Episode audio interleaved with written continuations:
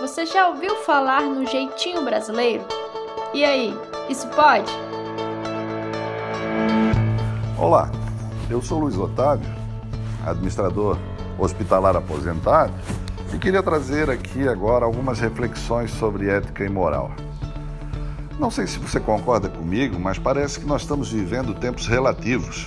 Os absolutos caíram a liberdade parece ter alcançado níveis incríveis. Tudo pode, tudo é permitido. Nesse contexto, os nossos valores individuais e coletivos parecem que escorrem por entre os nossos dedos. Aquilo que era muito importante, que pautava a sociedade no passado, parece que hoje está se esvaindo. Né? Costuma-se dizer que moral ou caráter é aquilo que a gente faz quando ninguém está olhando. E reputação é aquilo que a gente faz para cultivar uma boa imagem perante aqueles que nos cercam. Pois bem, parece que hoje em dia a moral, a ética, o caráter né, estão fora de moda. O que as pessoas estão muito mais preocupadas é com a questão da reputação.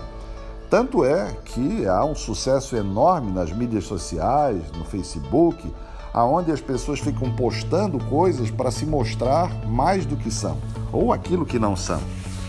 Aristóteles dizia que a cidade ideal não deveria passar de 500 habitantes. E, e é bem fácil da gente entender essa observação né, do filósofo. É, nas cidades do interior, nas vilas, onde a gente tem uma população muito pequena, parece que os valores como respeito, consideração, as relações interpessoais são muito mais fortes. As Escrituras nos dizem que enganoso e desesperadamente corrupto é o coração do homem, lá em Jeremias 17, 9. E que no Salmo 51, 5 também fala né, que nasci em iniquidade e em pecado me concebeu a minha mãe. Nós precisamos entender e aceitar essa natureza má para a gente poder lutar contra ela. Não tem como né, eu tentar justificar e, e, e usá-la como desculpa. Não, eu tenho que reconhecer o meu problema e lutar contra ele. Nós atualmente vivemos uma doença social chamada corrupção. Ela afeta toda a sociedade em maior ou menor grau, né? do Caboraí ao Chuí, da pré-escola ao doutorado, do meio rural às grandes cidades. E a gente deve lembrar que, como cristãos, nós somos chamados para ser sal da terra e luz do mundo. A luz de Jesus que habita em nós deve brilhar onde quer que a gente esteja, no trabalho, na, nas relações de amizade, no próprio lar. Né?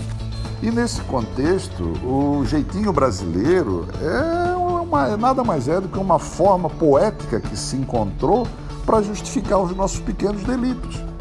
Esses, essas pequenas contravenções, elas acabam sendo ótimas oportunidades perdidas de testemunharmos o Evangelho porque as pessoas leem o Evangelho através do nosso comportamento.